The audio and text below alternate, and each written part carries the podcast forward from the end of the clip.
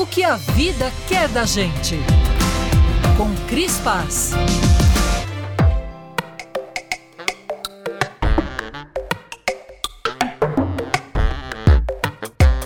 Se você ainda não reparou, repare. O trânsito de quinta anda ficando mais intenso, como se já fosse sexta-feira. Em várias cidades do Brasil, as quintas-feiras andam cheirando a sexta, o que se comprova também nos bares lotados em plena quinta-feira. O que isso significa na prática?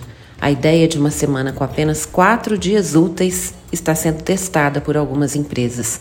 O alerta é do site de tendências The Summer Hunter que afirma, além de melhorar a vida das pessoas por vários âmbitos, o esquema 4x3 pode também aumentar a produtividade.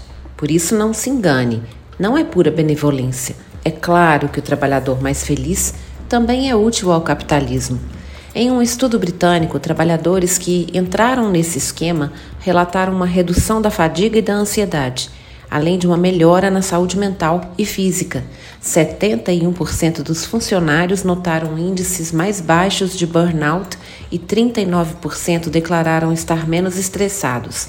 É claro que a maioria das pessoas ainda rala mais de 40 horas por semana e não embarcou na flexibilização dos sistemas de trabalho que observamos nos últimos anos. Mas é fato, um movimento de mudança vem rolando em algumas esferas e já se faz notar na dinâmica das grandes cidades.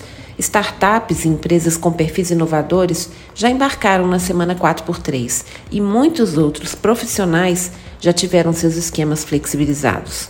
Com a volta do formato presencial em muitas empresas que insistem nisso, essa flexibilização da semana ajuda a contrabalançar na retenção de talentos.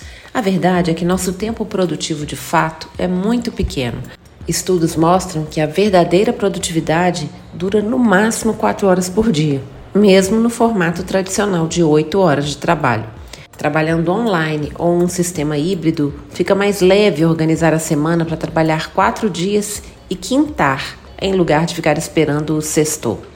Será o capitalismo finalmente entendendo que essa busca desenfreada pelo lucro está custando a própria vida? A quinta é a nova sexta? Pode estar começando a ser. E iniciar 2024 com a ideia de concretizar o sonho de uma semana mais curta de trabalho me parece um bom jeito de começar um feliz ano novo, concorda?